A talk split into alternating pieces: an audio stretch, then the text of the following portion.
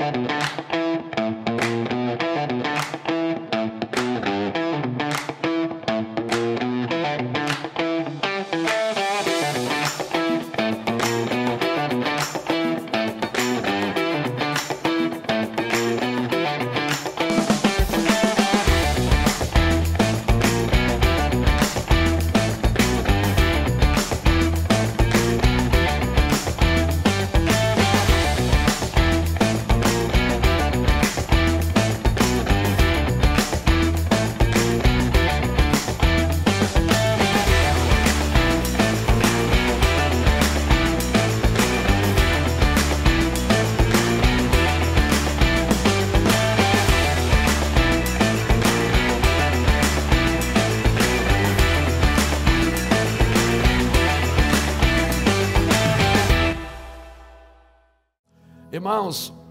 estava vendo hoje o pastor Maurílio abrindo o culto, falando sobre oração em línguas. Eu digo, ah, não deixa ele pregar minha mensagem, Jesus. Né? O cara já está pregando tudo que eu vou falar, Senhor, tira ele dali agora. E aí o Duda veio e começou a cantar tudo relacionado com o Espírito. Como Deus vai caminhando, né? Glória a Deus. Nós estamos há dias, há vários domingos aqui falando de oração. Quem gosta de orar? E quem não gosta e ora. Porque a gente, pastor, não, eu não tenho vontade de orar, mas eu acho que quase ninguém tem, irmão. Uma oração, você é uma prática. Amém? Oração você não ora porque você tem vontade, você ora porque você precisa orar. E nada que você vai conseguir na vida, principalmente na vida cristã, que não vai passar pela oração. Tudo que você não conseguir entender, viver pela oração, não esquece, você não vai conseguir de outra forma. A oração ela vai alinhar o teu coração com a tua mente. Oração vai organizar você por dentro, o que é da alma, o que é do espírito, o que é do corpo. Oração vai abrir a sua visão espiritual, né? Não é só enxergar, é ver. Amém? Então a, a vida de oração, é, ela é uma coisa que ela tem que estar tá acontecendo diariamente na sua vida. Eu não oro porque eu preciso, porque eu, eu, eu quero, eu gosto. Tem hora que eu gosto, tem hora que eu estou com vontade de orar. Mas tem hora que eu não quero. E eu não posso deixar de orar porque eu não quero, porque eu não tenho vontade. Amém? Na maioria das vezes, por exemplo, a gente faz, semana passada eu falei disso, a gente come. Ah, eu estou com uma fome, preciso comer. Você não devia comer porque tem fome. Porque a fome já é um sinalizador que você não se alimentou. Vou beber água porque eu estou com sede. Tem que beber água. Não é porque eu estou com sede. É para que, é que, eu que eu não tenha sede. Amém? Eu vou comer para que eu não tenha fome. Já viu quando você come com fome? Come muito, come rápido. E se tiver mais gente na mesa, então aí você não degusta ainda, porque você conversa e fica no celular para ver se. Como é que está o resultado do Brasil e Peru? Então veja bem, a fome, a sede já é um sinalizador. Então, se eu já não, se eu já estou orando sem vontade, vai chegar uma hora que a oração vai ser uma coisa natural na minha vida. Vai ser natural. Você não tem que orar porque ah, hoje eu estou com vontade de orar, hoje eu vou orar. Não, oração é uma prática. Vai mexer na sua vida em áreas que você nunca mexeu, vai mexer músculos que você nunca mexeu. E nós estamos alguns domingos falando sobre oração. Isso vai virar um livro, em nome de Jesus. Mas hoje eu queria falar sobre uma oração assim, bem contundente, assim, bem. que é oração no Espírito. Amém? Quem aqui ora em outras línguas?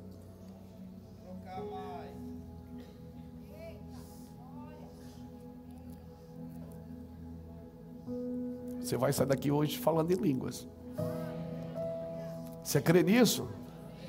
Amém? Então abra sua Bíblia comigo em Isaías.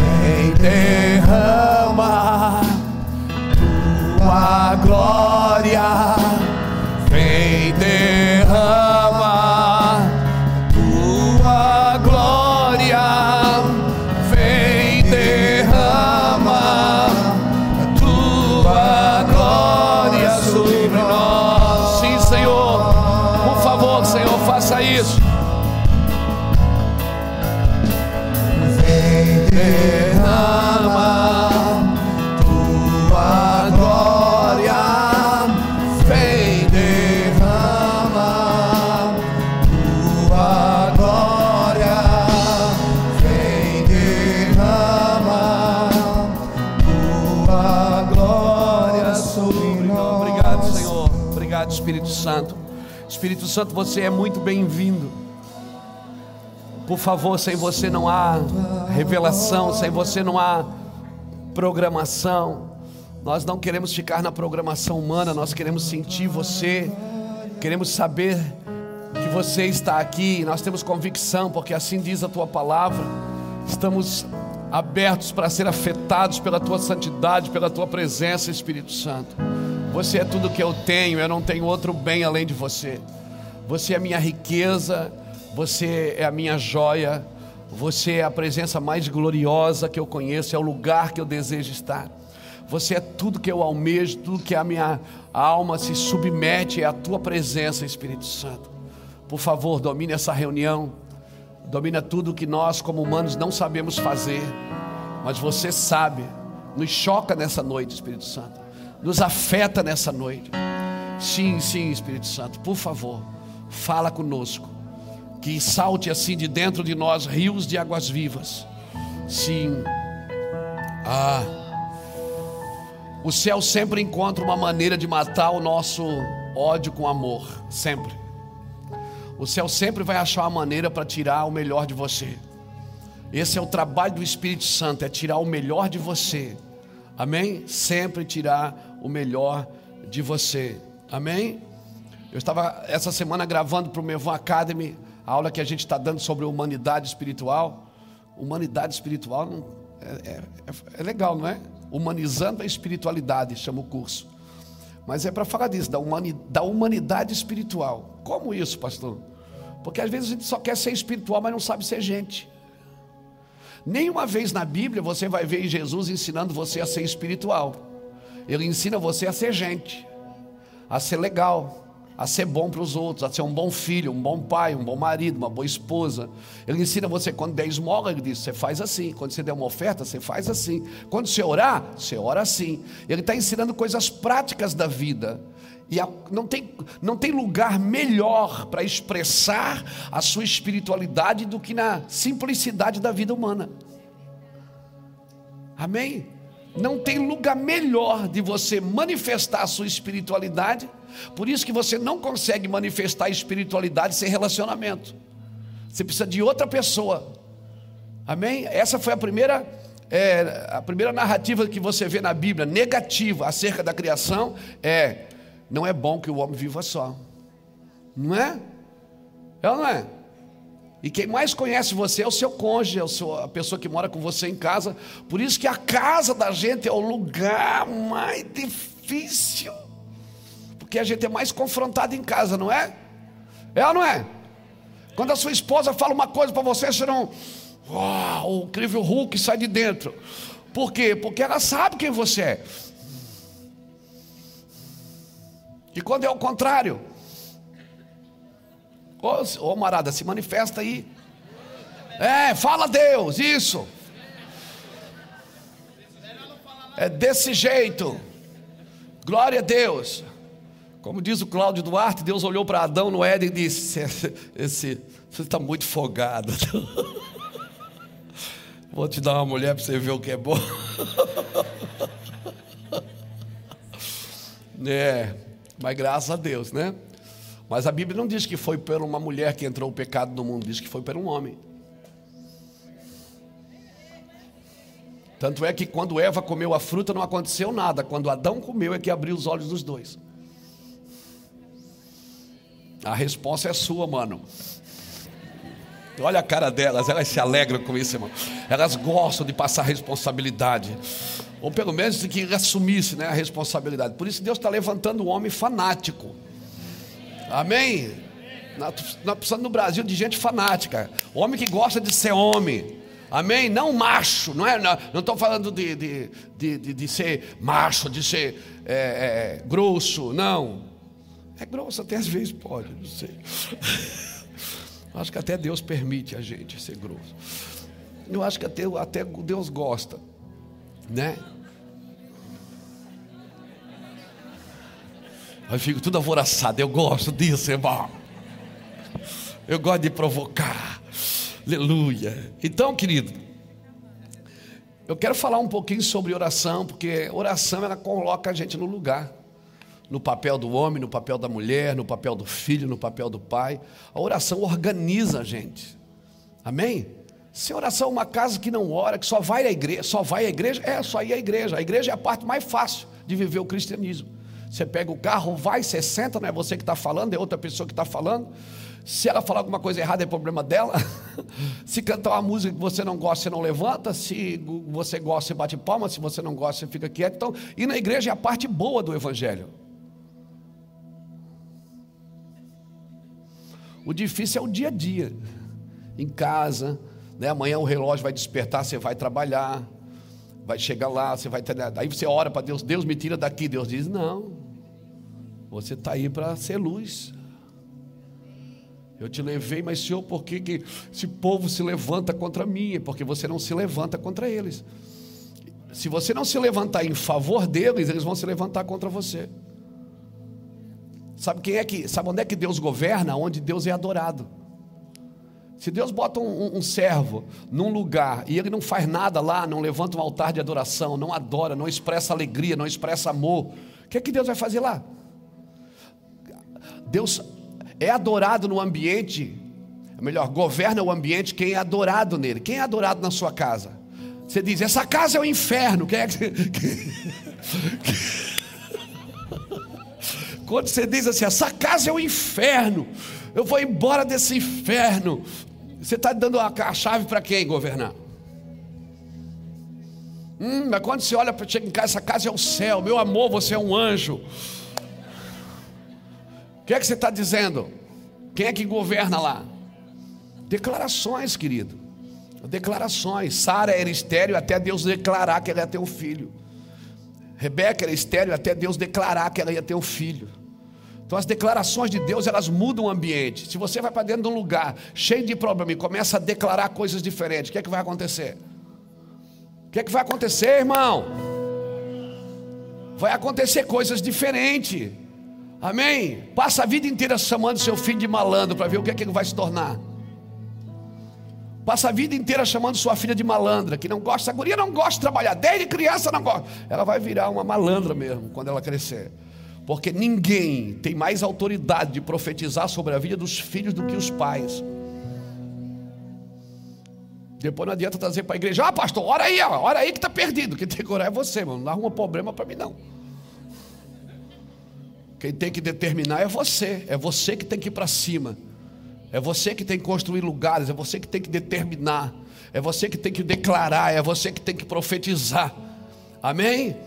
Mas como o diabo que só vê o defeito, às vezes a gente só vê o defeito, não vê as qualidades. Assim como o diabo que maximiza os defeitos e minimiza as qualidades, assim muitos pais às vezes são assim.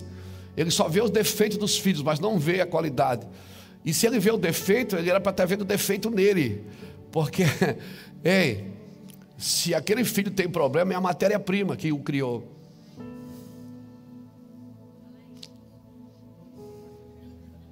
Não deram nem um glória a Deus, né? Mas vamos lá. Isaías 28, versículo 7 diz assim: Também estes erram por causa do vinho também estes erram por causa do vinho. e com a bebida forte se desencaminham. Os sacerdotes e os profetas erram por causa da bebida forte. Eu vou explicar isso aqui depois. E são absorvidos pelo vinho. Desencaminham-se por causa da bebida forte. Andam errados na visão e tropeçam no juízo. Todas as suas mesas estão cheias de vômitos e de imundícia, e não há nenhum lugar limpo. A quem se ensinaria o conhecimento e a quem se daria a entender a mensagem?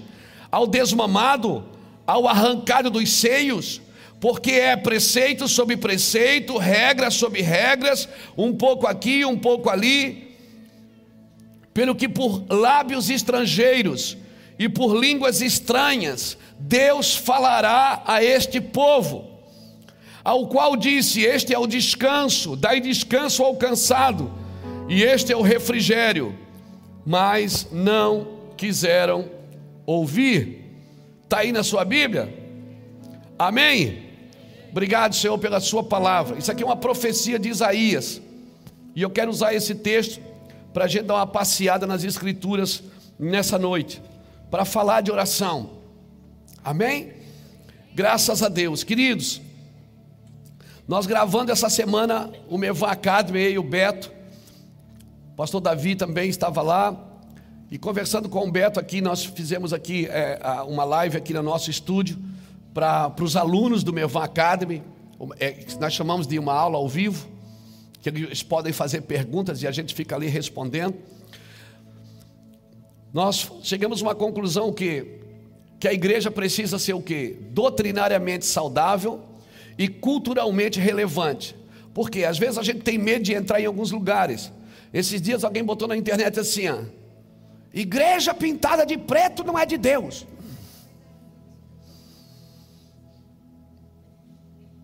Aí eu botei: é de quem?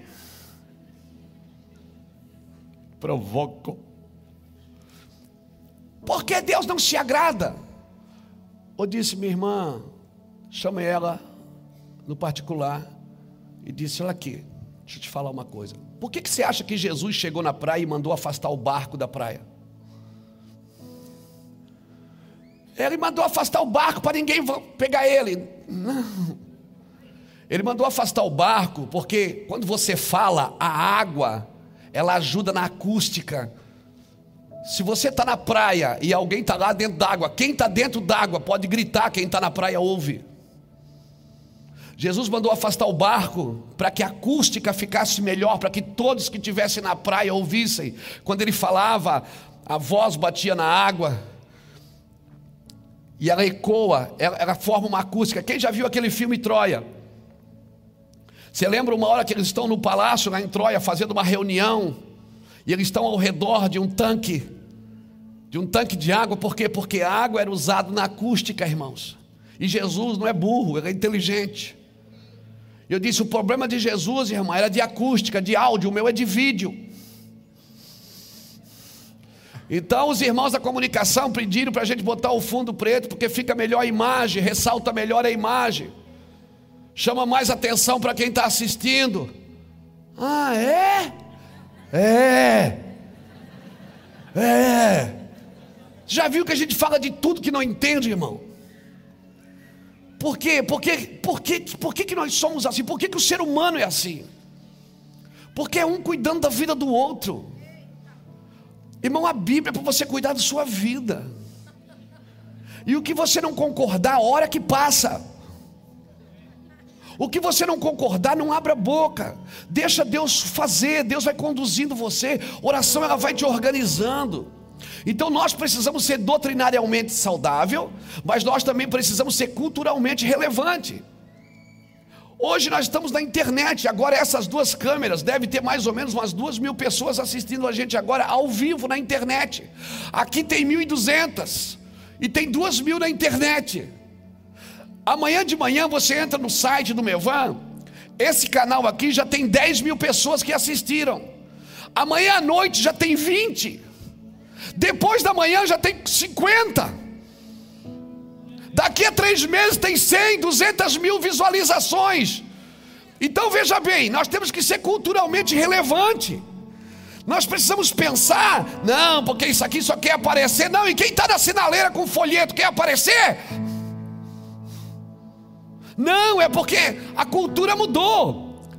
As pessoas passam 80% do seu dia na internet. Então onde é que a gente tem que atacar? É ou não é, gente? E aí os crentes, de vez para a internet a pregar o evangelho, falar de Jesus, fica perguntando por que pintou a igreja.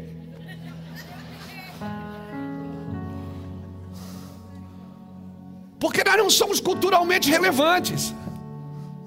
Porque a gente diz que tudo é do diabo. Dança na igreja é do diabo. Se sacudir o paninho assim, então, aí então está encapetado mesmo. músico cabeludo, nem pensar. Músico, pregador que está caindo o cabelo, pode. Você está entendendo? A gente vai criando uma cultura porque a gente não é relevante na cultura. Nós queremos, para manter doutrinariamente saudável, a gente acha que tem que manter aquela mesma cultura. Não, querido. Tem coisas que mudaram. Amém? Tem coisas que mudaram. Jesus, João, Jesus disse assim: ó, veio João Batista e não comia, não bebia, vocês diziam que ele tem demônios. Aí veio o filho do homem que come e bebe, vocês dizem que tem demônios. O que, é que eu aprendo aqui? Evangelho não é para agradar ninguém, não é para agradar o povo. Ah, eu gostei da tua palavra, estou mais aliviado. Eu não quero te aliviar, eu quero te arrebentar. Eu quero que essa palavra entre no teu espírito e te rasgue no meio. Evangelho não é para agradar pessoas. Ah, eu gostei da palavra hoje. Hoje, hoje eu não gostei, estava pesado. Estava pesado porque você está pesado, irmão. É que você está cansado, né? É, às vezes a gente está mal e a gente acha que tudo está mal ao nosso redor. Quando você estiver mal, não sai de casa, não liga o telefone, não fala besteira, fica em casa, apaga a luz e vai orar em línguas. Para quê? Para edificar a si mesmo. Então, querido, se eu sou zeloso com a doutrina sem a graça, eu me torno legalista.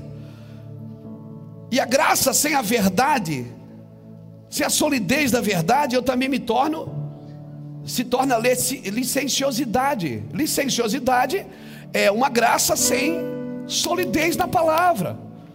Agora, a palavra sem graça, sem a graça de Deus também é legalismo. Então eu preciso cuidar disso. Quando Isaías profetiza isso, ele está falando o que aqui? Ele está dizendo aqui, vamos, deixa, deixa eu lembrar o versículo 7. Estes erram por causa do vinho, por causa da bebida forte. Aí o cara lê isso aqui e diz: ó, vinho é do diabo. Porque está escrito aqui, irmão, você tem que entender historicamente, você tem que entender. Aí a pessoa diz assim, ela, ela vê isso aqui, ela já pergunta: a tua ceia é de vinho ou é de suco de uva? Porque vinho não é de Deus. Aí tem gente tentando provar que o que Jesus bebia não era vinho, era suco de uva. Por quê? Porque tem alguém que já bebeu muito em casa, ele tem medo que ela volte, que ele volte a beber. Não, irmão. Tem um irmão que veio falar comigo e disse assim: Pastor, beber é pecado? Disse para você. Ele disse: Por quê? Você já bebeu tudo na vida, irmão. Sua mulher ia te buscar no boteco todo dia. Bebo porque líquido é, se sólido fosse como Eloía. Como diz o famoso Jânio Quadros. Aí eu disse: É, mas fulano de tal bebe. O senhor sabia que o fulano de tal bebe uma taça de vinho? Eu digo: Mas ele nunca bebeu. Ele nunca foi num boteco. Ele toma uma taça de vinho com a mulher dele em casa. Para ele não é pecado. Então quer dizer que para ele não é para mim? Eu digo, para você é.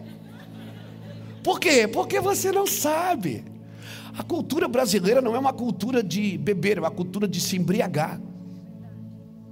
Então não bebe. Então o que é que eu entro? Eu entro onde? Em todas as coisas me são listas, mas nem todas me convém. Então eu não posso, mas eu não posso ler aqui e dizer, ó, quem beber vai para o inferno. Não. Você tem que entender, por isso que a oração te ensina a discipular. Amém, irmãos? Irmãos, tem gente que está trabalhando para Deus e não vai para a glória. Como assim, pastor? Porque nós queremos colocar tudo numa vala comum e queremos trazer regra sobre regra, preceito sobre preceito, um pouco aqui, um pouco ali. E aí a gente começa a pensar nisso aqui. Só que, para não escandalizar, a gente proíbe. Por quê? Porque nós, nós brasileiros não temos uma, costura, uma cultura de beber, de fazer uma lasanha e abrir uma garrafa de vinho. Se ele, abriu, se ele fizer uma lasanha e abrir uma garrafa de, de vinho, três dias depois pode buscar ele lá no boteco. Se perdeu, já foi. É verdade. A lasanha é só desculpa, irmão. Verdade. Então, esse cara tem problema, o que é que faz? Não faz a lasanha. Você está me entendendo o que eu quero dizer? Por isso que uma vida de oração vai organizar a sua vida. Tem gente que trabalha com o telefone na mão, está na internet, ele trabalha, fala com isso, fala com aquele, fecha negócio. Tem outro que não pode ver o telefone, ele vê pornografia o dia inteiro. Qual é o, o problema? É o Satanás que está no telefone? Não, é o Satanás que está nele. Não é no telefone. Porque o que para uns é bênção, para outros pode ser problema. Amém. Quando eu me converti, foi uma pessoa na minha casa e disse que tudo tinha demônio. Eu, eu, eu queria sair do, de pé do capeta e eu disse: Eu não vou ficar aqui nessa casa, não. E ela foi destruindo tudo. Esse quadro tem demônio, aquele quadro tem demônio, não sei o que tem demônio. E, e entrou no meu quarto dos meus filhos, tinha aqueles bichinhos de pelúcia, tudo estava endemoniado. E aí tinha o fofão, quem lembra do fofão? Aquelas duas bochechonas, ela se olhou para o fofão e disse: Ah, que bicho feio, tem demônio. Eu disse: Não tem, irmã. É só feio. Se todo feio tivesse demônio, nós estávamos perdidos. É só feio, ele não tem demônio, é só feio. Então nós temos que saber o que é que está feio, o que é que tem demônio. E aí eu fui, e aí eu fui, tá, fui nós tínhamos duas semanas de fé. Nós fizemos um monte assim de, de coisa endemoniada. E tacamos fogo em tudo. Nos bichinhos, nos. Botamos fogo em tudo. No outro dia eu andava em casa assim. Ó.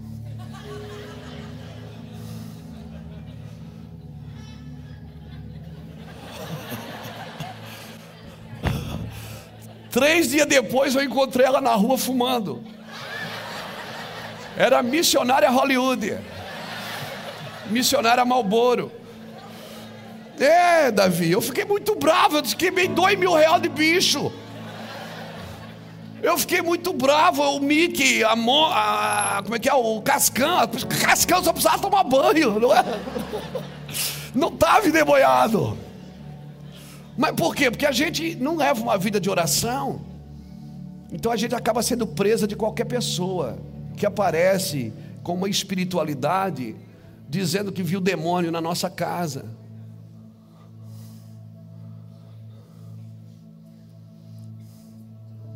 Se você levar uma vida de oração e fazer um altar de oração, o próprio Deus vai mostrar na sua casa o que tem de errado na sua casa.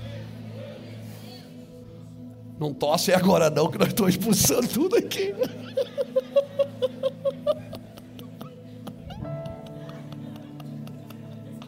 É Rodolfo.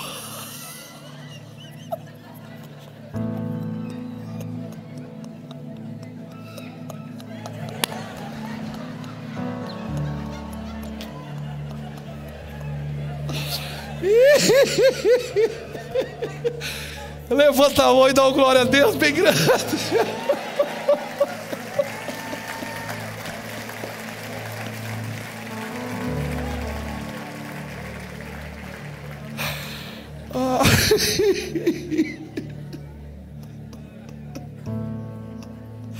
A senhora se comporta, a senhora está numa igreja evangélica, viu? Aleluia.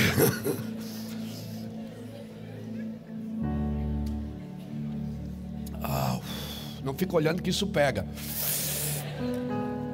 Depois, cara, já falo tanto da gente na internet. Depois vão dizer que naquela igreja estão tudo desequilibrado.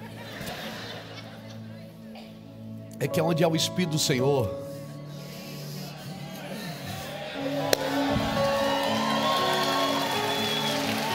Onde há o Espírito do Senhor, você pode ser gente, você pode rir, você pode chorar, você pode gritar, você pode dançar, você pode pular, você pode correr. Ei! Onde há o Espírito do Senhor, você pode. Ei, ninguém vai te repreender, você pode. Aleluia! Quem sabe você não precisa de uma oração, você só precisa rir um pouco. Quem sabe tudo que você precisa é soltar o que está preso aí dentro. Mas ensinaram para você que cara feia é sinônimo de santidade.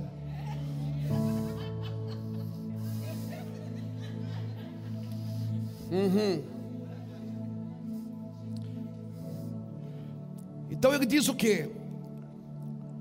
Também estes erram por causa do vinho, por causa da bebida forte, desencaminham.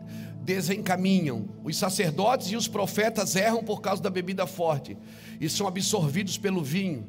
Descaminham-se por causa da. Olha como ele repete: bebida forte, bebida forte, vinho, bebida forte. Andam errados na visão e tropeçam no juízo. Todas as mesas estão cheias de vômitos e imundícia, e, e não há nenhum lugar limpo. Ele está dizendo o seguinte: por que, que estão cheias de vômito? Por quê? Quem aqui já sentiu ânsia de vômito? Por quê? Porque às vezes você põe alguma coisa para dentro que não te fez bem e você tem que pôr para fora. É ou não é? Mas Deus não te criou para isso. Está dizendo que os sacerdotes, os levitas, aqui eu tenho que, que, que parar um pouquinho para pensar nisso. Está falando que as mesas estão cheias de vômitos. Ou seja, está sendo muitas vezes falado de uma coisa, pregado uma coisa, que não saiu do espírito. Foi uma comida que entrou e agora ela precisa sair. Nós estamos vivendo num tempo que muitas doutrinas precisam ser desconstruídas, precisam ser botadas para fora, porque aprisionaram a igreja do Senhor tornaram a igreja doente. E tem muitas pessoas assim que estão obesas espirituais, comeram muita coisa, comeram muita informação, botaram muita coisa para dentro, mas chega na hora de expor, vomita. E ele está falando da bebida forte, está embriagando você. A bebida forte, agora vamos lá. Abra comigo Apocalipse 18. Apocalipse 18, bota aqui para mim, versículo de 1 a 6, Apocalipse 18. Eu vou ler aqui que é melhor para todo mundo entender. Apocalipse 18, de 1 a 6. Depois destas coisas eu vi descer do céu outro anjo que tinha grande poder e a terra foi iluminada com a sua glória. E clamou fortemente com grande voz, dizendo: Cai, cai a grande Babilônia, e se tornou morada de demônios, e abrigo de todos os espíritos imundos, e refúgio de toda ave imunda e aborrecível. Porque todas as nações beberam do vinho da ira da sua prostituição. O vinho que Isaías está profetizando é uma embriaguez por fora, é uma inteligência de plástico é uma embriaguez que mexeu com a mente, principalmente dos crentes. Os reis da terra se prostituíram com ela, e os mercadores da terra se enriqueceram com a abundância das suas delícias. E ouvi outra voz do céu que dizia: Sai dela, povo meu, para que não sejais participante dos seus pecados e para que não incorras nas suas pragas porque já os seus pecados se acumularam até os céus e Deus se lembrou da sua iniquidade, das iniquidades dela. Tornar-lhe a dar como ela vos tem dado, e retribuir-lhe em dobro conforme as suas obras. No cálice em que vos deu de beber, dá-lhe a ela em dobro. Isso aqui é muito forte, pega no seu espírito. Não entenda essa mensagem na sua alma hoje no espírito. E no espírito você tem liberdade. Amém? No espírito está além das emoções. O espírito é, é ele é, o lugar, é o lugar onde habita as suas convicções. O Senhor está dizendo o seguinte: da Babilônia Deus foi buscar o povo? Não, Ele mandou sair dela. Babilônia é um sistema que rege a sua mente, que rege a mente do ser humano, que vem embriagando os cristãos com prosperidade, que vem embriagando os cristãos com posição, que, e, que vem embriagando os cristãos, os cristãos, cristãos, cristões, que vem embriagando os crentes com esse, esse sistema capitalista de conquista com campanhas que você vai para a igreja porque você precisa enriquecer, você precisa provar para alguém que você pode, você precisa ter para esfregar na cara de alguém que você também conseguiu. Isso é uma embriaguez, está deixando a igreja noiada, está deixando a igreja doente. O Senhor está dizendo o seguinte: no cálice que ela te deu para beber, enche esse cálice do Espírito. Por que, que você acha que Paulo disse: Não vos embriagueis com vinho onde há contenda, mas enchei-vos do Espírito Santo? Paulo disse: entra nesses lugares e despeja o Espírito Santo lá. O Espírito será derramado sobre toda a carne. É uma promessa que ainda não se cumpriu em Atos capítulo 2. Lá foi o início da promessa. Não desceu o Espírito sobre todos ainda. Por isso que Deus manda você empregar o Evangelho a toda criatura. Você entra nos lugares, prega o Evangelho e libera o Espírito Santo. Não beba do cálice de Babilônia, não beba dessa ideologia de conquista dessa ideologia que você só tem que ter. Você não precisa ser, você tem que ter para ser, não ser para ter. A obra de Deus sempre é de dentro para fora, meu irmão. Deus sempre vai fazer algo no seu espírito, e isso vai redundar na sua alma, vai tocar o seu corpo, vai tocar quem estiver perto, da sua família, na sua casa. Bota outro texto aqui para mim, meu irmão. Bota aqui em Jeremias 51, versículo 6.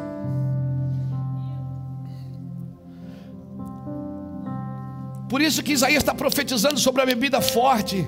Ele está dizendo: olha, cuidado com a bebida forte. Ela está embriagando os sacerdotes, está embriagando os profetas. Porque o profeta representava Deus diante do povo e o sacerdote representava o povo diante de Deus. Ele dizia assim: os homens que representam a Deus estão se embriagando com coisas deste mundo. Mas quando eu falo deste mundo, não é o mundo, ah, tem que sair do mundo. Irmão, Deus ama o mundo. A Bíblia diz que Deus amou o mundo. Essa palavra mundo ali em João capítulo 3,16 fala do cosmos, da criação. Deus ama a criação. Salmo 24 diz que toda a terra pertence ao Senhor. O Senhor não deu o mundo para o diabo. A terra é do Senhor, não é do diabo. Aí você vem para dentro da igreja e não quer mais saber da terra. Aí você converte e diz: Eu não vou mais na minha família porque eles são tudo católico. Ah, é? E você, é, você agora é o quê? E você se acha melhor do que eles. Agora é para você estar tá lá. Mas as festas, vai no meio das festas. Mas eles tocam gaita, eles tocam pandeiro, eles tomam cerveja e você está lá doido. Não, eu, eu sou separado, pastor. Você não é o alienado. Você é um ser espiritual, psicológico, sociológico. Você nasceu para viver no meio de gente. Porque se você vai em algum lugar e não posso ir lá, tem gente que vai expulsar um demônio e volta endemoniado. Diz, ah, eu fui lá expulsei um demônio, uma luta, ah, estou num peso. Ah, dá um tempo, gente. Dá um tempo. O cara vai expulsar um demônio e volta encapetado. Não, porque eu fui lá expulsar o demônio, a retaliação, irmão, só tem retaliação se tiver carne. O espírito, o demônio não pode retalhar quem anda no espírito. Quem anda no espírito, anda no espírito e ponto final. O que tem é colisão ali, batendo de frente. Você está batendo de frente. Você está esmurrando. Aí sim o diabo se levanta. Para quê? Para você não funcionar, para você não agir. Olha o que diz Jeremias capítulo 51, versículo 6. Fugi do meio da Babilônia e livre cada um a sua alma, não vos destruais a vós na sua maldade, porque este é o tempo da vingança do Senhor, ele lhe dará a sua recompensa. A Babilônia era um copo de ouro na mão do Senhor, o qual embriagava a toda a terra. Do seu vinho beberam as nações, por isso as nações enlouqueceram.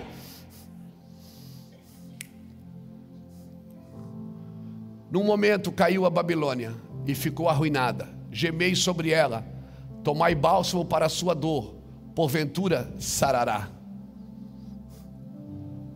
Queríamos sarar a Babilônia, mas ela não sarou. Deixai-a e vá cada um para a sua terra, porque o seu juízo chegou até o céu e se elevou até as mais altas nuvens. O Senhor trouxe a nossa justiça à luz. Vinde e contemos em Sião a obra do Senhor nosso Deus. Até aqui, alimpai as flechas. Quem é as flechas? Quem é flecha na mão do valente? Quem é? Os filhos da sua mocidade são flecha. Então prepara seus filhos para enviar ele para o meio do sistema. Envia eles para o meio do sistema, para que eles sejam luz no meio do sistema. Amém. Limpai as flechas, preparai perfeitamente os escudos. O Senhor despertou o espírito dos reis da Média, porque o seu intento contra a Babilônia é para destruir, pois esta é a vingança do Senhor, a vingança do seu templo. O Senhor está dizendo que esse sistema esse sistema de reger as coisas através de um, um governo humano, de opressão, de mentira, de engano. A Babilônia, ela embriagou as nações, ela não pode ser curada, por isso ela tem que cair. E como é que começa a cair essa queda? O que é que Daniel profetizou, gente? Como é que começa a acontecer essa queda? O que é que Daniel profetizou? Que uma pedra seria cortada e daria contra o pé de uma estátua. A estátua fala do sistema babilônico, foi Nabucodonosor que teve a visão. Aonde ela era dividida por cabeça de ouro, peito e membros de prata, pernas de bronze, de ferro e depois ferro e barro, a mistura que era o ferro e o barro. Mas uma pedra que foi cortada sem a ajuda de mão de homem. Deu contra o pé da estátua e um novo governo foi estabelecido o governo do Espírito. Agora, quem vai deixar o Espírito Santo governar? Quem vai deixar o Espírito Santo dirigir a sua vida? Quem vai acordar de manhã e vai dizer: Espírito Santo, eu não sei orar, mas você me ensina a orar, porque a Bíblia diz que eu não sei pedir como convém, mas o teu Espírito intercede comigo com gemidos inexprimíveis, porque segundo a vontade de Deus é que você ora por mim. Então eu vou orar, eu não sei o que pedir, eu tenho tantas coisas para falar, então eu vou pedir, eu vou orar em línguas. Ele disse o que?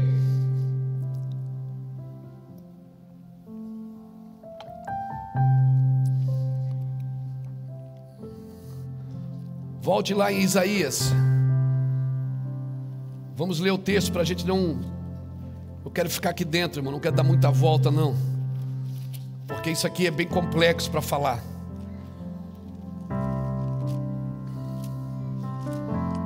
Porque um evangelho tradicional não aceita oração em línguas para edificação.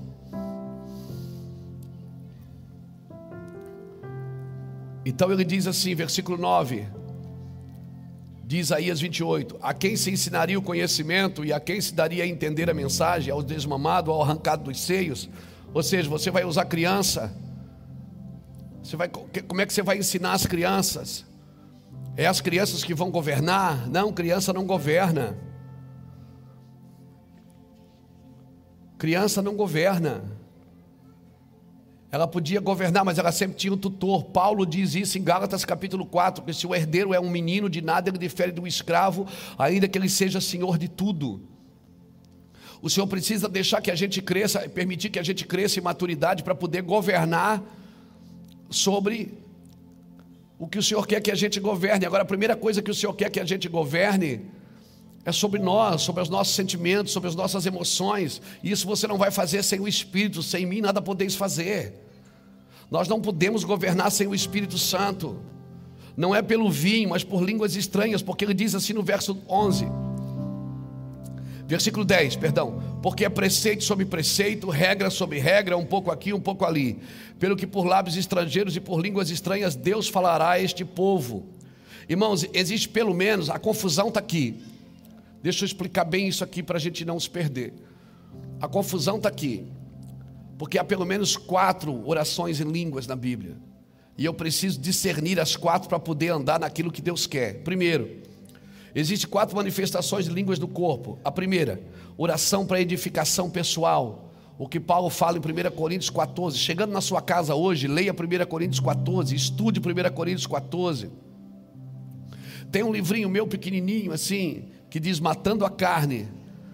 Eu falo de oração em línguas ali, bem pequenininho que você põe no bolso. Você lê, sim, duas horas você lê que vai te ajudar muito. Então a primeira oração em línguas é aquela que você entra no quarto e diz: Senhor, eu não sei pedir como convém, mas o teu espírito me ajuda.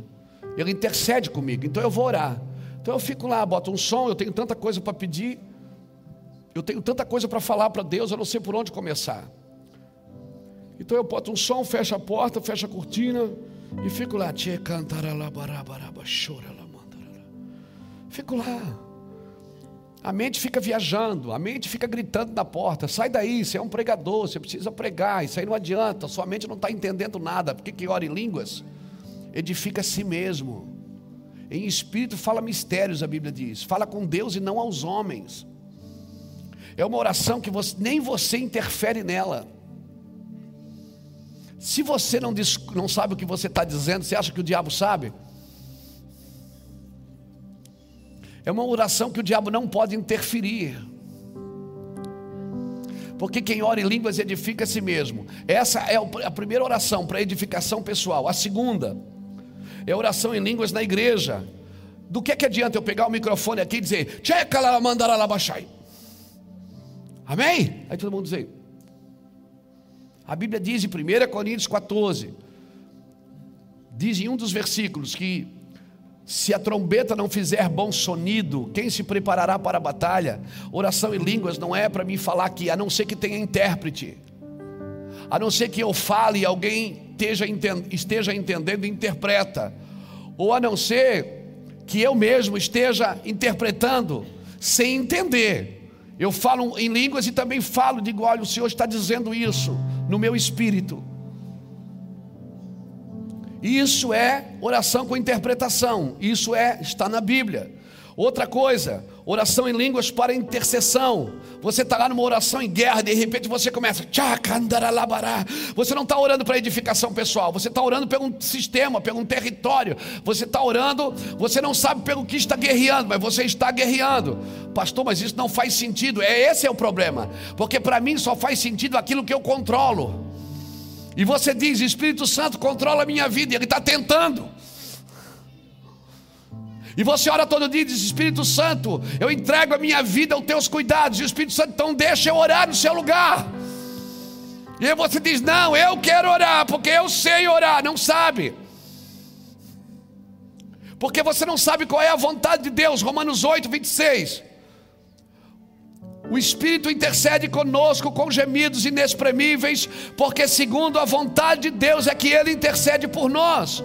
O Espírito Santo intercede por mim, porque Ele sabe qual é a vontade de Deus. Eu estou orando aqui, eu não sei. Eu não sei se eu oro pela igreja, eu não sei se eu oro pela minha família, eu não sei se eu oro pela África, eu não sei se eu oro pela Índia, eu não sei se eu oro pela conferência que vai ter semana que vem. É tanta coisa, então eu me entrego à oração no Espírito. E à medida que eu estou orando no Espírito, tum, nasce um versículo. Opa! Aí eu pego o caderninho e anoto. E volto, e volto para lá.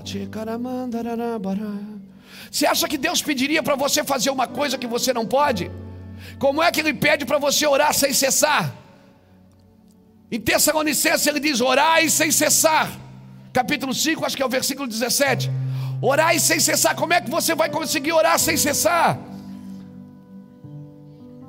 Como? Você está trabalhando. Chega o freguês na loja, você diz, checa, baixaia. Ele vai chamar a polícia para você. Eu não entendo o que você está falando, mas você pode orar sem cessar o dia inteiro. Estou dirigindo, chega.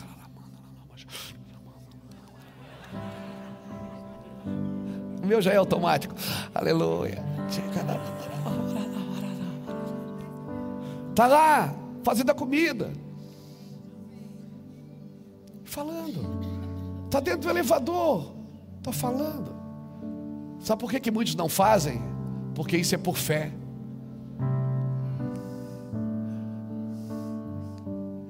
Você tem fé para orar por um doente para ele ficar curado, mas você não tem fé que Deus te deu uma, uma ferramenta de edificação e você não pratica. Eu estou dizendo, pratica um mês, me dá um mês, não, uma semana. Te dou uma semana para você praticar. E aí, quando você vier na Bíblia, a Bíblia vai fazer sentido para você. Você vai estar assim no meio do nada, vai começar tum, um versículo. Você vai começar a ter revelações.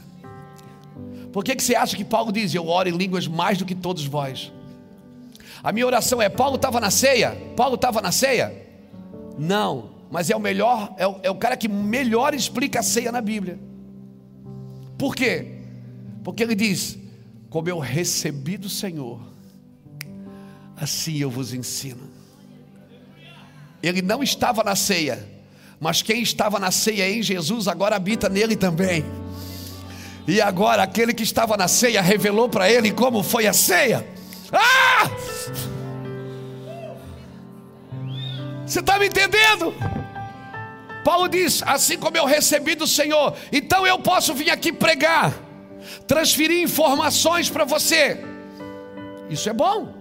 Eu posso vir aqui comunicar, transferir ideias para você, mas eu posso vir, vir aqui transmitir passar vida para você. O Brasil precisa, irmãos, de homens que transmitam vidas, mulheres que transmitam vidas, não só informações, informações acerca de Deus.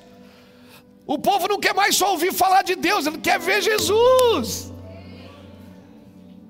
Nós precisamos transmitir vida às pessoas. Não é gostoso você conversar com uma pessoa cheia do Espírito Santo e ela fala duas, três palavras, parece que organiza a sua vida. É ou não é?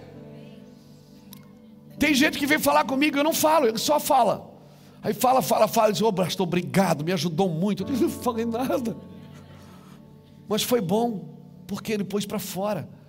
O ambiente é de glória. Você está me entendendo? Você consegue só transmitir aquilo que você recebeu do Senhor.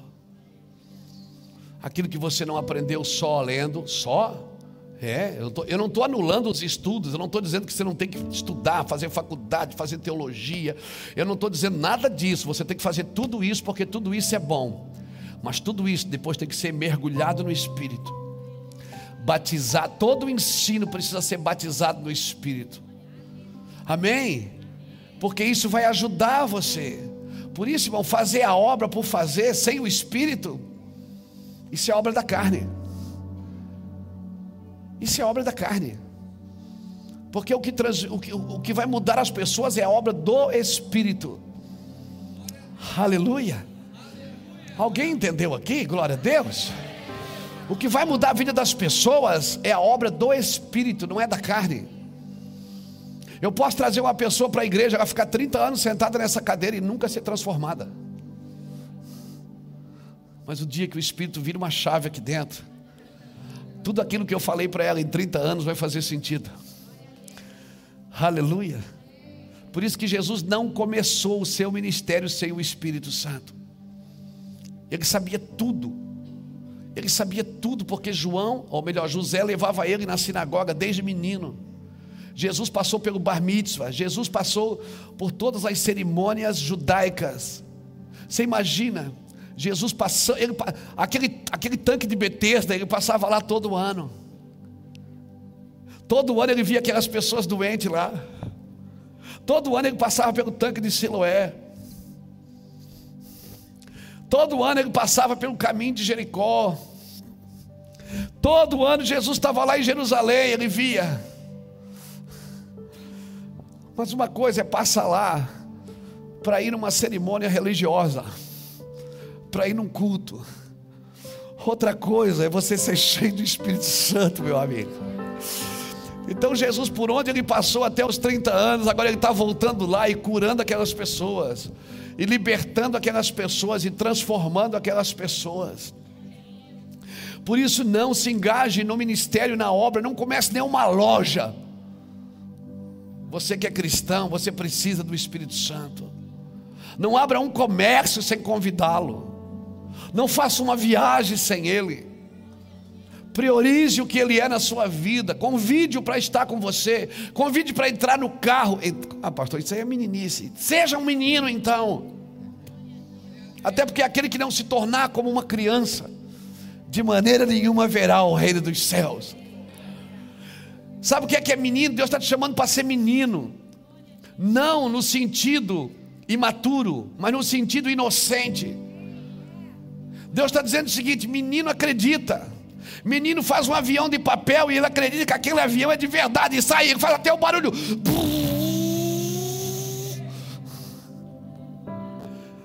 Menino pega carrinho da Hot Wheels e forma uma cidade e brinca como se ele fosse o prefeito.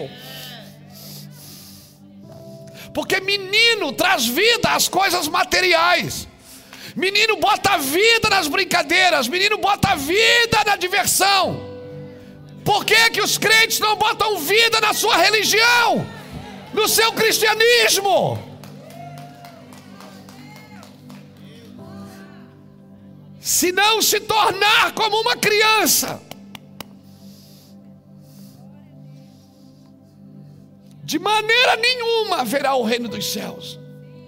Ele não está dizendo para você ser infantil, ele está dizendo para você se tornar uma criança para você acreditar. Fala para o teu filho que vai dar uma bicicleta para ele no Natal.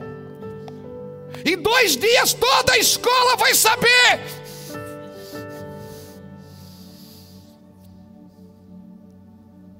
E ele não tem ainda bicicleta, mas ele acredita no que você disse. Fala para o teu filho que final do ano você vai levar ele no Beto Carreiro. Fala para ele. Você vai esquecer, mas ele não. No dia, no dia marcado, sete horas da manhã, ele está na sua cama. Todo dia é uma luta para ir para a escola. Todo dia para acordar seis e meia para ir para a escola é uma luta. Mas no dia que você prometeu, que você vai junto, que você vai andar com ele lá, sete horas da manhã, ele está na beirada da sua cama. Pai, está na hora, está na hora. Ei, cara, a sua fé precisa ser fé de menino. É que você está muito maduro. Você tornou o evangelho tão complexo para que ele seja importante, quando o evangelho deveria ser simples, mas deveria ser gasto e vivido por homens de fé, homens que acreditam. E ah, isso aqui não é o microfone.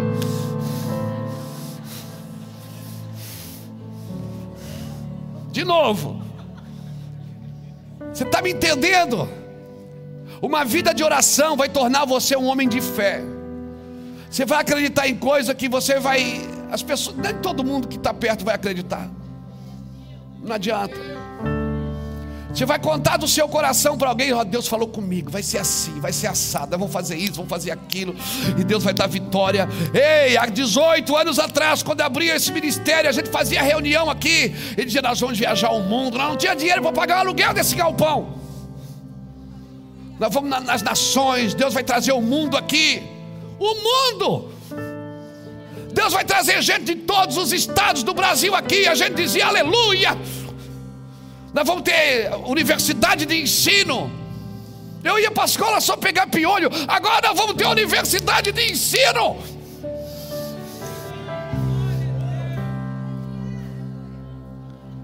Alguém precisa crer na sua casa. Alguém precisa crer em quem você é. E se não começar por você, não espere isso dos outros. Se não começar por você esse princípio de fé, você precisa acreditar. Porque Deus, quando olhou para você, não viu um traficante, ele viu um pastor. Deus, quando olha para uma pessoa, ele não vê o que ela é. Quando ele olha para um pasto, ele vê um bando. Quando ele olha para uma semente de uma árvore, ele vê uma floresta. Quando ele olha para um homem, ele vê uma nação. É por isso que ele diz para Abraão: Em ti serão benditas todas as famílias. Ele falou isso para uma família estéreo que não podia gerar filhos. Ou nós acreditamos e vivemos na fé e levamos isso para oração, ou as nossas orações vão ser lamúria. As nossas orações vão ser lamúria. Oh Deus, tem misericórdia de mim. Jesus chega na casa de Jairo. A menina está dormindo. Todo mundo chega e diz: A menina está morta. Jesus, cala a boca, vocês não entendem nada. Ele entra na casa de Jairo, tem gente chorando, gente rindo e gente zombando. Ele diz: sai todo mundo. Primeiro ele limpa, tira toda a incredulidade daquele território. Por que, que Jesus chamava alguns discípulos à parte?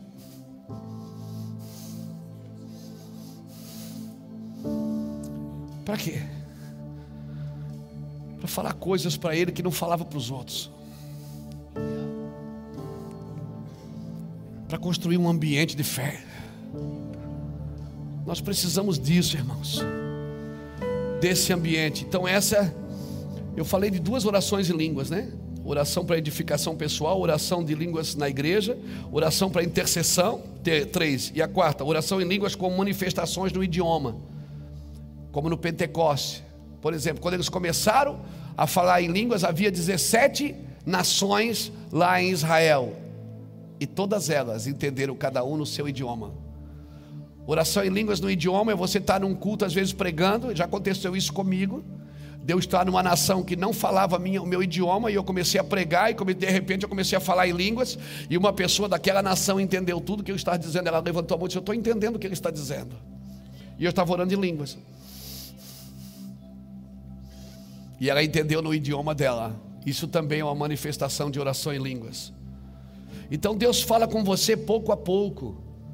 O verso 13 de Isaías 28 diz o que? Assim, pois, a palavra do Senhor lhe será preceito por preceito, regra sobre regra, um pouco aqui, um pouco ali, para que vão e caiam para trás, e se quebrantem, e se enlacem, e sejam presos. A palavra virá, mas ela não pode vir por regras, ela não pode vir por preceitos em vez de andar para frente, só cai para trás. O Senhor quer quebrantar os nossos corações, querido. Presta atenção nisso. Não, não, não, não tenha vergonha de orar em línguas. Você está esperando alguma coisa vir do céu e ligar você numa tomada. Eu estou te dando uma ferramenta hoje que você vai levar para casa. Vai entrar num quarto, vai entrar no carro, vai entrar no chuveiro Onde você estiver, você pode orar em línguas. Ah, pastor, mas eu não acredito. Perdeu. Perdeu. Eu falo para você, diante de Deus. Eu sou um cara que aprendo bastante, aprendo com meus irmãos, aprendo em escolas, estudo bastante, leio bastante, sou autodidato. Mas muitas coisas que eu ensino para vocês aqui foi start assim no espírito de estar. Tá, às vezes uma pessoa fala alguma coisa que eu, ela, às vezes nem ela prestou atenção no que ela está falando. Eu pego e anoto. Depois eu pego aquilo, aquilo vira um, um, um vulcão dentro de mim. O Espírito Santo é o meu maior professor, é o meu maior ensinador. Ele pode ajudar você a passar de ano. Ele pode ajudar você a fazer o teste de volante lá, você sempre reprova. Ele pode ir lá e ajudar você. Ele pode ajudar você a abrir o seu próprio negócio. Ele pode ajudar você a dar, a dar sentido para a sua vida. Ele vai tirar você do medo. Ele pode mudar a sua condição financeira, irmão. Estou falando sério. Ele é inegociável, ele não negocia. Ele quer que você. Não existe outra forma de você tê-lo, a não ser você acreditar nele. O Espírito Santo não é uma coisa, não é uma pomba. O Espírito Santo é uma pessoa, é um amigo. Ele vai conversar. E por que, que ele veio? Jesus disse: Se eu não for, ele não pode vir. E se eu for, então ele virá e ele vai falar de mim para você. Ele veio para revelar Deus para você. E Ele vai te deixar Deus tão claro que ninguém na terra vai conseguir deixar Deus mais claro para você do que Ele. Ele vai trazer revelações do Pai, Ele vai ensinar que Deus é Pai. E você não vai estar lidando só com Deus, você vai estar lidando com um pai. E um pai você não serve com sacrifício, você serve com honras. Você vai honrar seu pai, amém, querido? Louvado seja Deus, meu Deus, que hora é isso, gente? Que hora é isso? Tá cedo, né? Vai acabar já.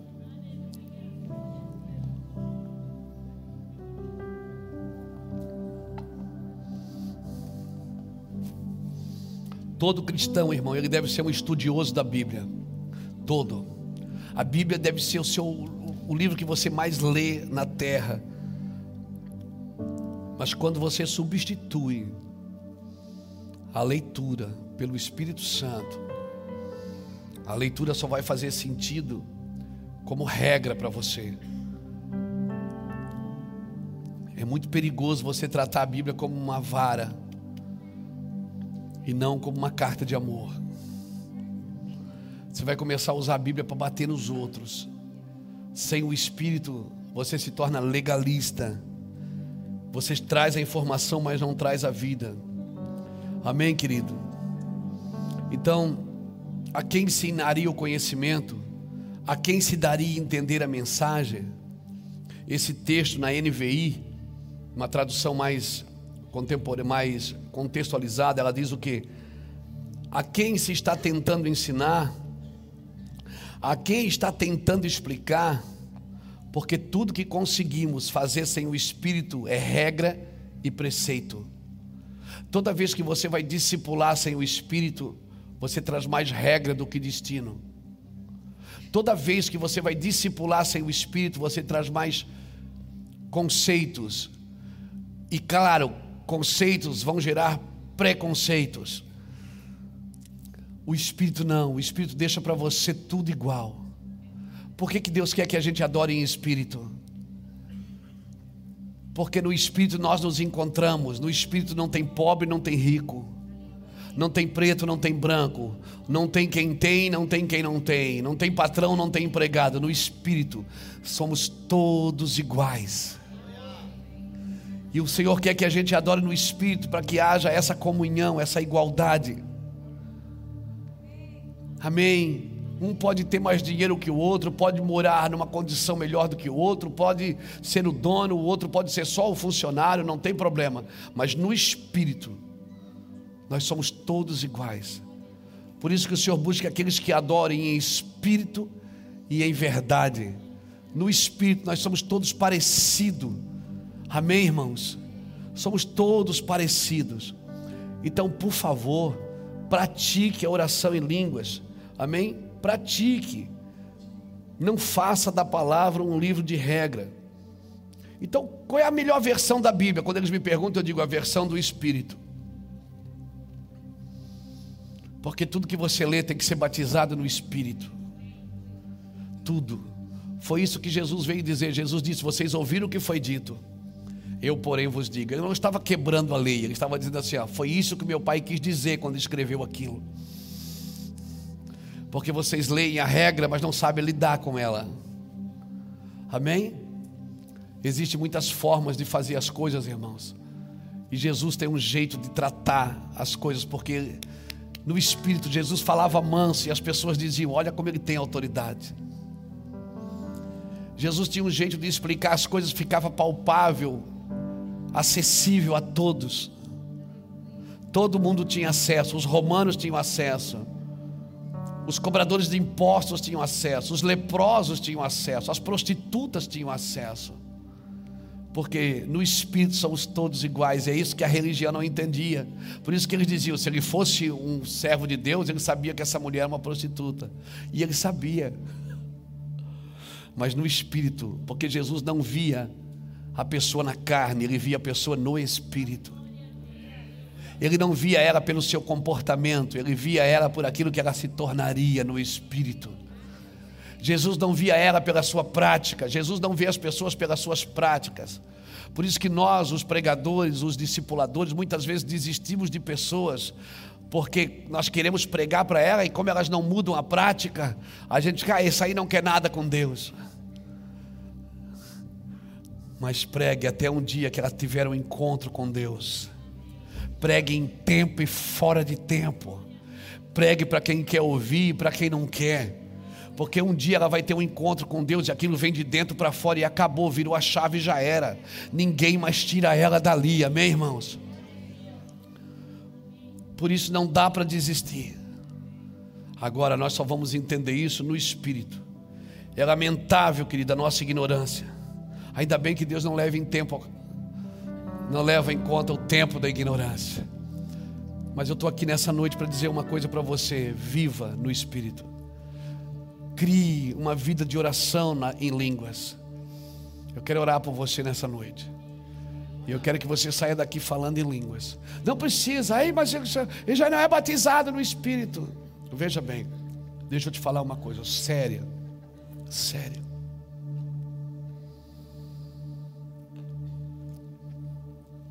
Você precisa do Espírito. Você precisa desse fogo que eu estou falando aqui. Irmão, a ciência, ela explica que a terra tem quatro elementos. Não tem quatro elementos a terra? Terra, água, fogo e ar. É ou não é? Quem estudou ciência sabe disso. Quem estudou na aula de ciência se aprendeu. Terra, água, fogo e ar.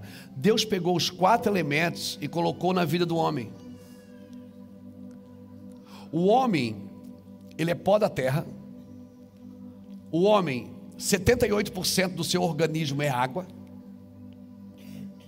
Quando Deus criou o homem, Deus fez o quê? O pneuma soprou nele o espírito, soprou nele o ar. Só faltava o fogo. Aí João Batista disse: Eu vos batizo com água.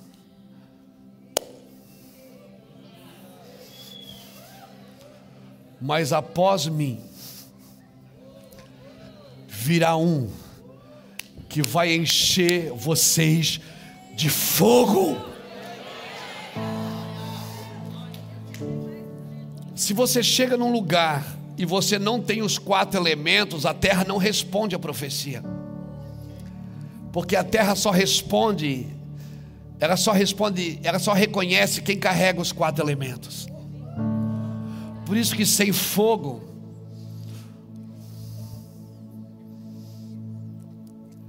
Por isso que sem fogo nós não vamos mudar nada. Agora, o fogo, eu preciso entender que o fogo não é só as minhas manifestações de alegria. Não, o fogo, ele vem para purificar as minhas impurezas. O fogo não é agora eu estou cheio de fogo, eu vou sair por aí derramando fogo. Não, primeiro tem que queimar você. Se o fogo não queimar suas impurezas, você acha que através de você vai queimar as impurezas dos outros? Então, o primeiro propósito do fogo é queimar você, é curar você. Amém? Esses quatro elementos, irmãos, a terra precisa. Agora, onde é que está esse fogo? Tem um lugar, nós estamos cantando essa música. O Alessandro canta essa música. E eu perguntei, olhei para ele, para os seus olhos, né? E perguntei. Ele disse que o fogo nunca dorme, o fogo nunca apaga. Onde é que o fogo nunca apaga? Aonde é que o fogo nunca apaga? Você vai num culto, tem fogo, mas daí acabou. Acabou o culto, vai todo mundo embora comer cachorro quente. Ai, que cultão, glória a Deus, estava fogo puro. Mas esse fogo tem que continuar queimando. Onde é que o fogo nunca apaga? Está em Apocalipse. Seus olhos são como chama de fogo. O que é que a Bíblia diz, Salmo 35, verso 4? Olharam para ele e foram iluminados, e os seus rostos não ficarão confundidos. Onde é que você olha firmemente todo dia, toda manhã, toda tarde, toda noite? Onde é que você consegue queimar sem cessar? Aonde? É quando você ouve uma música bonita, ou quando você ouve um versículo, quando você lê a Bíblia. Não, é olhando para Jesus. O que é que a Bíblia diz? Olhando firmemente para Jesus. o autor e consumador da nossa fé. Quem estiver olhando para Jesus vai queimar dia e noite, meu irmão. Vai queimar, pode vir impureza, pode vir tentação, pode vir pecado, pode vir tribulação, mil cairão do seu lado, dez mil à sua direita, mas ele não será atingido. Por quê? Porque ele tem um foco, ele tem um alvo. Prega o evangelho, é empresário, é médico, ele está trabalhando, mas todo dia o foco dele é um só: Yeshua Hamashia. Ele está queimando porque Jesus é o seu alvo. Você está me entendendo? Fica de pé comigo, querido. Aleluia. Bota aqui para mim para terminar, irmão. Bota aqui para mim, 1 Coríntios capítulo 2. Bota 1 Coríntios capítulo 2, bota, e versículo 4. Aleluia. Uhum.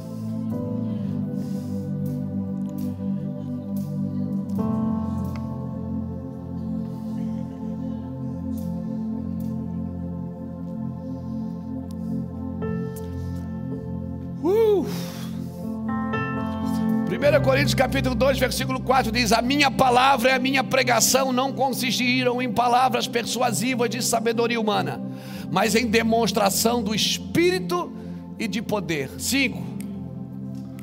Para que a vossa fé não se apoiasse em sabedoria dos homens, mas no poder de Deus. Todavia falamos sabedoria entre os perfeitos? Não. Porém, a sabedoria deste mundo nem dos príncipes deste mundo, que se aniquilam. Mas falamos a sabedoria de Deus, oculta em mistério, a qual Deus ordenou antes dos séculos para nossa glória, a qual nenhum dos príncipes deste mundo conheceu, porque se a conhecessem, nunca crucificariam o Senhor da glória.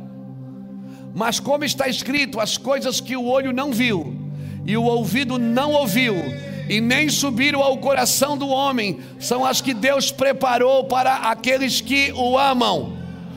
Ó, oh, o seu olho não viu, o seu ouvido não ouviu, nem está no seu coração. Mas como está mas Deus nolas revelou pelo seu espírito. Eu não preciso ver, nem ouvir, nem precisa estar no meu coração, porque Deus me revelou pelo seu Espírito, porque o Espírito penetra todas as coisas, ainda as profundezas de Deus. Porque qual dos homens sabe as coisas do homem, senão o espírito do homem que nele está? Assim também ninguém sabe as coisas de Deus, senão o espírito de Deus. Mas nós não recebemos o Espírito do mundo, mas o Espírito que provém de Deus, para que pudéssemos conhecer o que nos é dado gratuitamente por Deus. Escute: se alguém disser que você tem que ir para o monte para receber o Espírito Santo, é mentira.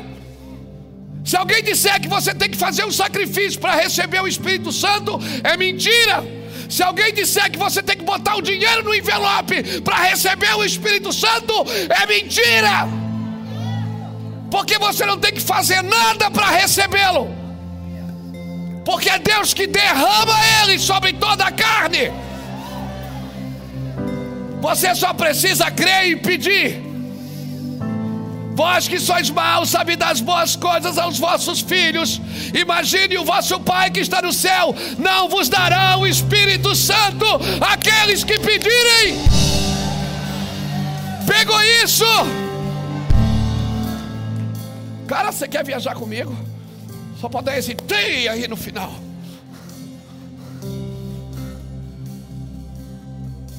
Bota lá o 12. O 12. Mas nós não recebemos o Espírito do mundo, mas o Espírito que provém de Deus, para que pudéssemos conhecer o que nos é dado gratuitamente por Deus. 13. As quais também falamos, não com palavras de sabedoria humana, mas com as que o Espírito Santo ensina comparando as coisas espirituais com as coisas espirituais. Tem gente que quer explicar, explicar o espírito na carne. Aí tem uma manifestação no espírito que é uma explicação na carne, não consegue, mano. Você nunca vai conseguir. Não pede explicação para Deus. Desfruta. Ora, o homem natural não compreende as coisas do Espírito de Deus porque lhe parece loucura e não pode entendê-las porque elas se discernem espiritualmente. Versículo 15. Mas o que é espiritual discerne bem a tudo, e ele de ninguém é discernido. Ninguém. Ó, oh, o voto 16 para a gente ir embora. Porque quem conheceu a mente do Senhor, para que possa instruí-lo, mas nós temos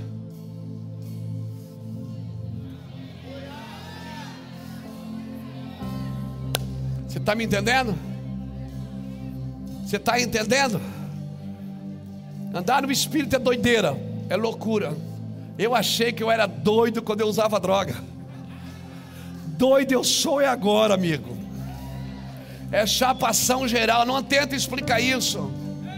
Não busque explicações para isso. Como que uma pessoa pode ser espiritual? Fazer como, como que ela pode, pastor? Ser cheia do Espírito, depois faz alguma coisa errada aqui ou ali. Não tente explicação, não tente discernir, não tente definir, apenas desfrute e viva. E se ela está enganando ou o Espírito é problema dela, ela vai tratar com Deus. Ou melhor, Deus vai tratar com ela. Amém? Levanta a mão assim, aplauda o Senhor. Glória a Deus.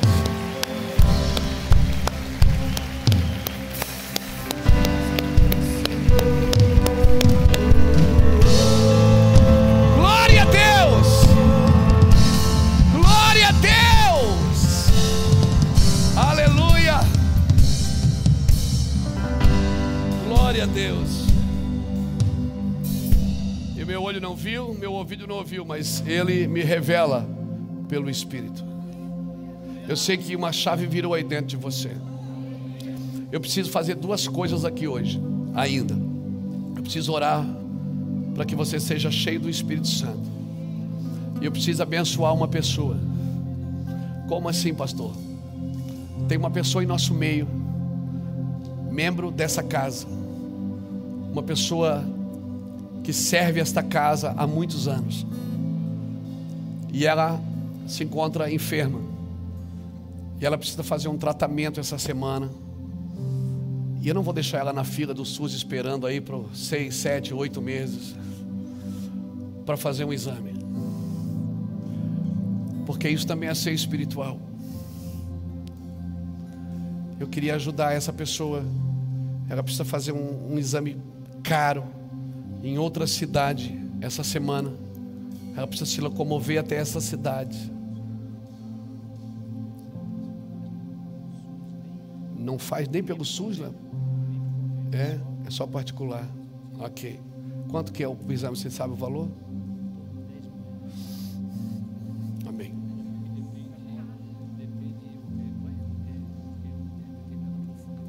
Sim, ok. Então eu queria pedir que você contribuísse. Eu sei que você já deu oferta hoje, a oferta que você deu para manter essa obra, manter essa casa, manter as pessoas trabalhando aqui. Mas eu queria que a hora que você viesse aqui para frente, para a gente orar junto, você deixasse uma oferta. Nós vamos passar para essa pessoa. Ela vai gastar com viagem, com exames. São exames pesados. O Lapa me falou que é em torno de 10 mil reais. Ainda bem que nós somos ricos, né? Amém? Ainda bem que nós somos ricos, graças a Deus. Se já está difícil para nós, imagina para a classe média. Puxa vida. Então, antes de, quando você vier aqui para frente, traga uma oferta e deixa aqui na frente. Nós vamos passar integralmente para essa pessoa que precisa fazer isso amanhã. Essa igreja todo mês ela socorre alguém. E cartão também, se você quiser passar, a gente pega o dinheiro da igreja e passa para ela. Nós não conseguimos atender a todos, mas por se tratar de uma pessoa que está aqui há muitos anos, e por se tratar de uma pessoa que serve essa casa com a sua vida, com a sua família, com seus recursos. Hoje ela está precisando de ajuda. Então nós vamos, é, vamos ofertar. Se você quiser passar, pastor, eu quero passar um cartão ali. Nós vamos passar para ela integralmente. E depois você já vai ficando por aí, porque nós vamos orar. Amém? Nós vamos orar. Como eu disse, nós não conseguimos ajudar a todos. Todo mundo que bate nessa casa, se a gente pudesse ajudar. Mas, como eu digo, por se tratar de uma pessoa que está aqui há muitos anos e serve essa casa como ninguém. Então eu quero sim abençoá-la, em nome de Jesus.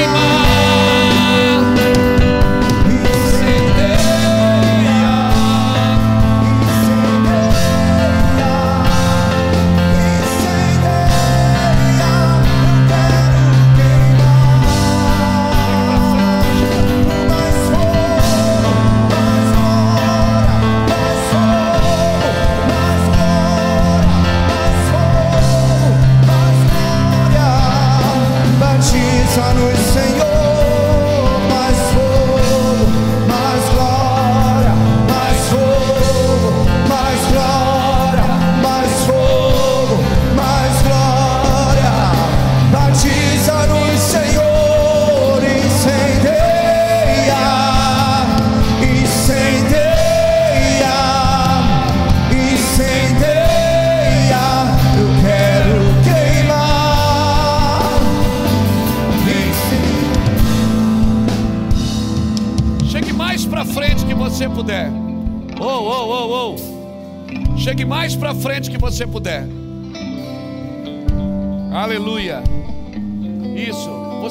cadeira, se quiser vir, vem também.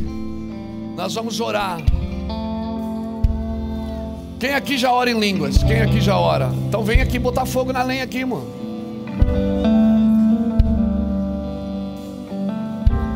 Olha aqui, o Espírito Santo, quando ele desceu em Pentecoste, a Bíblia diz que eles começaram a, fa a falar em outras línguas. É você que tem que começar. O problema é que você não começa porque, ah, mas eu vou estar imitando alguém. Eu falo português e nem por isso estou imitando você. É a língua do Espírito. A linguagem é a mesma. O problema é que eu acho que vai vir alguma coisa do céu e vai me ligar na tomada. Não, eu preciso começar. Vai para o lugar e comece a falar em línguas. E não precisa ser, se for, se for tudo bem, mas não precisa ser uma coisa de muitas manifestações. Pode ser você quietinho ali com Deus, sem problema nenhum. Mas é muito importante. Alguém tira, pastor Horácio, tira esse, esse dinheiro aqui para mim. Conta depois, né? E passa para o pastor Lapa que está. Acho que o pastor Lapa que está falando com os irmãos. Nós vamos orar, amém? Você crê nisso que eu disse? Você crê nisso que eu ensinei aqui hoje? Você acredita que você precisa do Espírito? Amém? Você acredita? Eu também. Sem o Espírito, rapaz, sem o Espírito, eu não. Deus me livre, eu não era nada na vida, não sei de nada na vida. Sem o Espírito. Então nós vamos orar. Você vai fechar seus olhos. O que é que a Bíblia diz? Quem crê em mim, rios do seu interior vai acontecer o quê? Fluirão rios. Não vai vir nada de fora, é de dentro. É você que tem que falar. É de dentro. E depois, se você falar aqui, ok. Se você não falar, continue na sua casa. Continue, fala.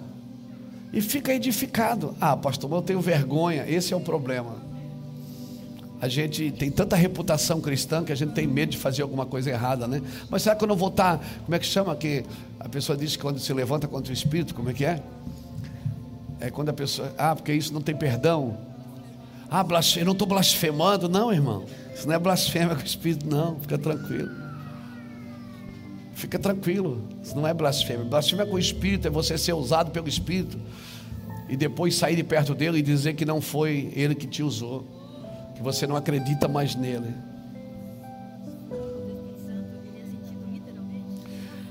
É, literalmente.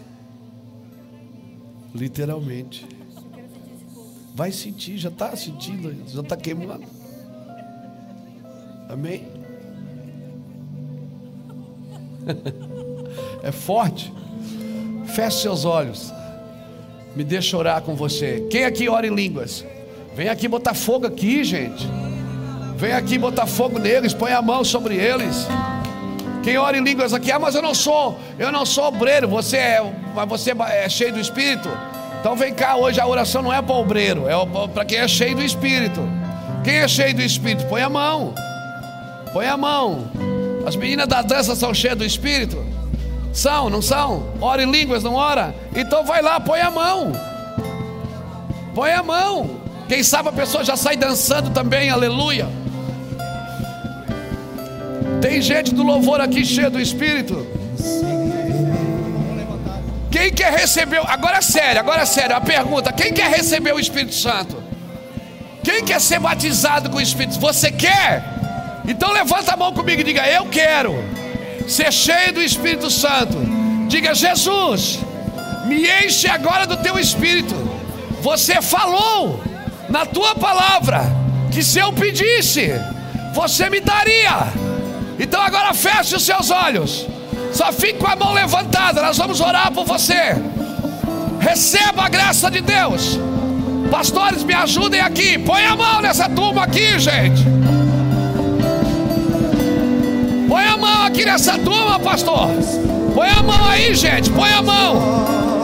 Isso, enche eles do Espírito Santo. Siri mandaralaba, chora la mandaralabarra. Receba fogo no seu espírito, querida. Isso, abra sua boca e fale em línguas estranhas. Eu toco para que você seja cheia do Espírito Santo.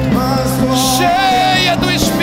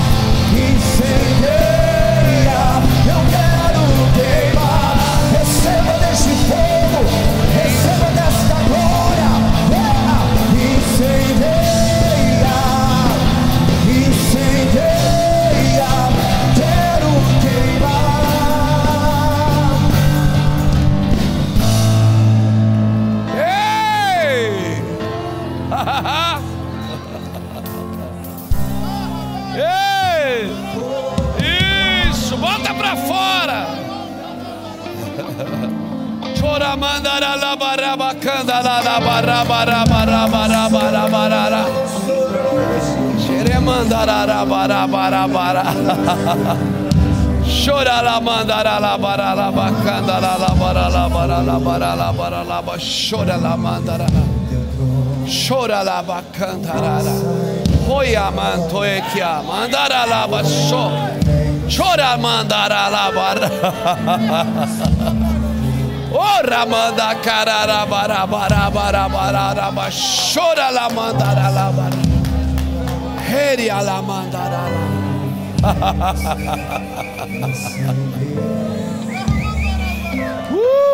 Ora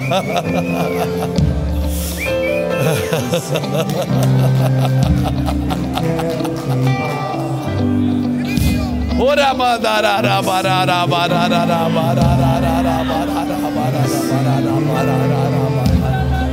Chora la mandara la bara la bara la Ora la mandara la bara bara ba chora candará Ora la mandoró Sim, vai queimar Brasil. O Brasil vai queimar! O Brasil vai queimar com a glória de Deus! O Brasil vai queimar Jesus! O Brasil vai queimar com a tua glória! Sim, sim, sim! Sim, vai queimar, vai queimar, vai queimar, vai queimar, vai queimar.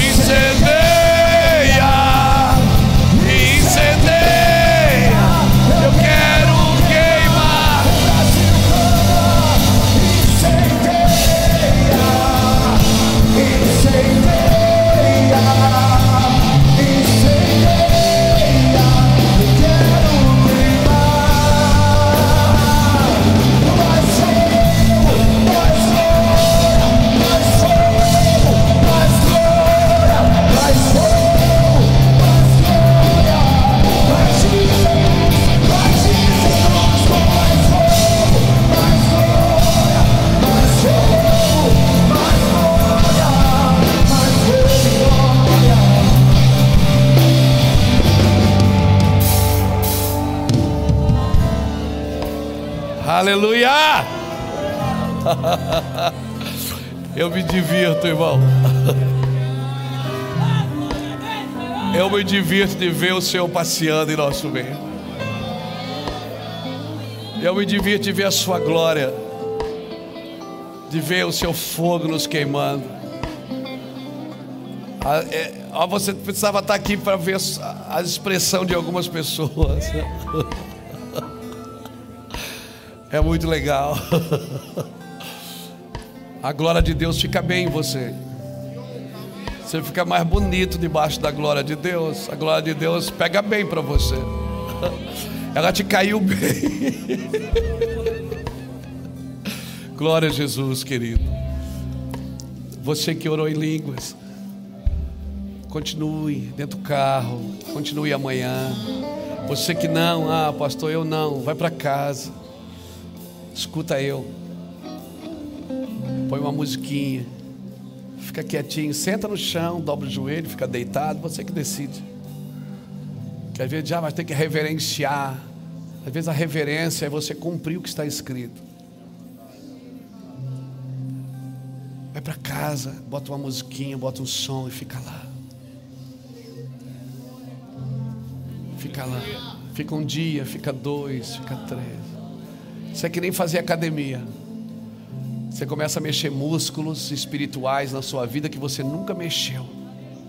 No começo dói um pouquinho, mas daqui a pouco você está. Você vai vendo que você vai ficando diferente. O seu porte muda. A sua linguagem muda. O seu amor muda. Sua tolerância muda. Sua paciência muda. Sua generosidade muda. Seu casamento muda. Sua família muda. Tudo fica mais suave, mais sensível, mais gostoso. Até aquela pessoa que se odiava ela muda. Você começa a orar por ela. O Espírito vai te levando em lugares assim, em rios. É. Sem mim nada podeis fazer, diz o Senhor. Amém? Amém? Levante sua mão. Que o Senhor te abençoe e te guarde.